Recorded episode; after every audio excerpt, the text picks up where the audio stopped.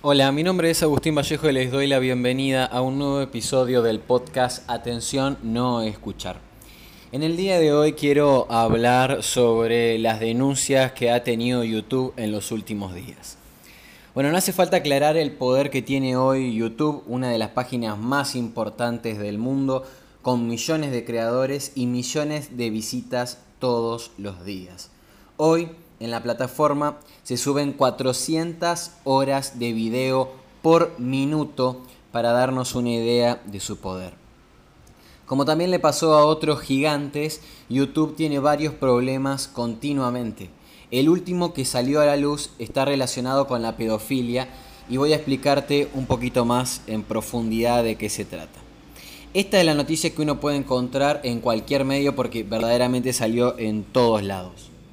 YouTube afronta un, escándalo por servir como plataforma a redes de pedofilia. La denuncia la hizo un usuario del sitio de videos, Matt eh, Watson.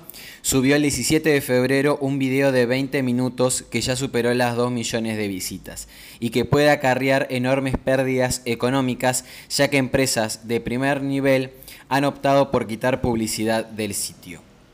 El video de Watson muestra cómo la columna de videos recomendados permite llegar en un par de clics a videos con comentarios pedófilos. Watson creó una cuenta y comenzó a buscar. En su caso puso Bikini Hall para ver videos de gente que se prueba trajes de baño. YouTube comenzó a recomendarle videos de menores. Con apenas unos clics se llega a videos con menores de edad y comentarios subidos de tono. El youtuber definió esto como un anillo de pedofilia central que no fue evitado por YouTube.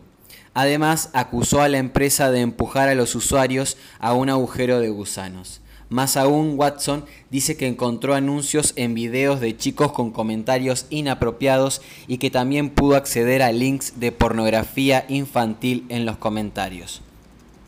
La viralización del video que expuso fallas de seguridad en la web llevó a varias empresas a que peguen el portazo. Por ejemplo, Disney, Nestlé y Epic Games, la desarrolladora de Fortnite, anunciaron que no publicitarán más en el sitio.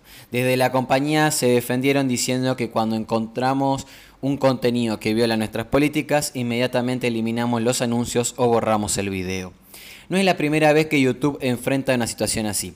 En noviembre de 2017 hubo anunciantes que dejaron de publicitar tras una investigación de la BBC que halló comentarios obscenos en videos de niños. Por esos días, YouTube recibió críticas debido al contenido de baja calidad para los chicos que acceden al sitio como espectadores. La empresa respondió con cambios para evitar estas situaciones, como la inhabilitación de comentarios. De hecho, hay videos que son identificados por el tono de los comentarios, pero siguen apareciendo como sugerencias. YouTube declaró que continuamos invirtiendo fuertemente en tecnología, equipos y asociaciones con organizaciones benéficas para abordar este problema y que tenemos políticas estrictas que rigen el lugar donde permitimos que aparezcan anuncios y las aplicamos enérgicamente. Con lo cual, cuando encontramos contenido que infringe nuestras políticas, inmediatamente dejamos de publicitar anuncios o los eliminamos por completo. Sin embargo, admitieron que revisan sus políticas tras la divulgación del video de Watson que hay 10.000 personas que chequean los videos marcados para revisión. YouTube como plataforma recibe continuamente varias críticas y problemas técnicos, entre comillas, que son denunciados por el público en general y que hoy quería contarte en este podcast. Tanto los que denuncian son los creadores como también los anunciantes y el público en general. Para poner ejemplos claros, quiero contarte dos, básicamente. El primero es que si hablamos de la restricción de edad, podemos ver que hace tiempo la plataforma tiene problemas al respecto y básicamente es porque no hay criterios claros. Por lo que he visto no sucede tanto en Argentina, pero sí en España, en México y Estados Unidos. Muchos youtubers denunciaron que ponen videos suyos con restricción de edad, a veces simplemente por decir una mala palabra. Pero ahora podemos ver que hay videos con comentarios pedófilos o links a páginas de pornografía infantil que no les pasa nada. Y mínimamente suena muy raro. Y el segundo ejemplo que les quería comentar en el día de hoy es algo que se están quejando muchísimos youtubers, chicos y grandes, que es la desmonetización de los videos. Es decir, que el creador deja de cobrar por el video que acaba de subir. Desde el 2017 aproximadamente podemos saber que los grandes youtubers de habla hispana han denunciado problemas al respecto.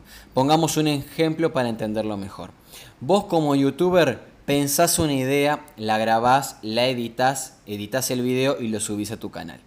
Puede suceder, como le pasa a grandes youtubers, que una empresa, no importa cuál sea, denuncia que tu video, denuncia tu video por usar, no sé, 10 segundos de una canción de ellos y por más que no sea cierto, toda la plata que genera tu video va para ellos. ¿Qué te ofrece la plataforma para que vos reclames esa denuncia de la empresa? Que envíes un email y que ellos van a revisar tu video. El problema es que esta forma de reclamar no funciona de la mejor manera posible y no lo digo yo, sino grandes youtubers como el Rubius, Auronplay y Wismichu que tienen millones de suscriptores. Hace poco, Rubius contó que ahora, en 2019, gana menos plata en la plataforma que en 2013. O sea que gana menos ahora que hace 6 años, básicamente por estas denuncias de las empresas que a veces son fundadas, pero la mayoría de veces no. Entonces toda la plata que gana con ese video va a esas empresas y no tiene manera de poder reclamarle a YouTube.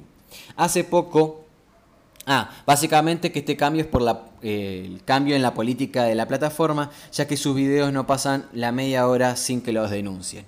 Hace poco Luisito Comunica contó que recibió unos correos por parte de YouTube donde decía que la CNN de Chile reclamaba los derechos de autor de varios de, los, de sus videos.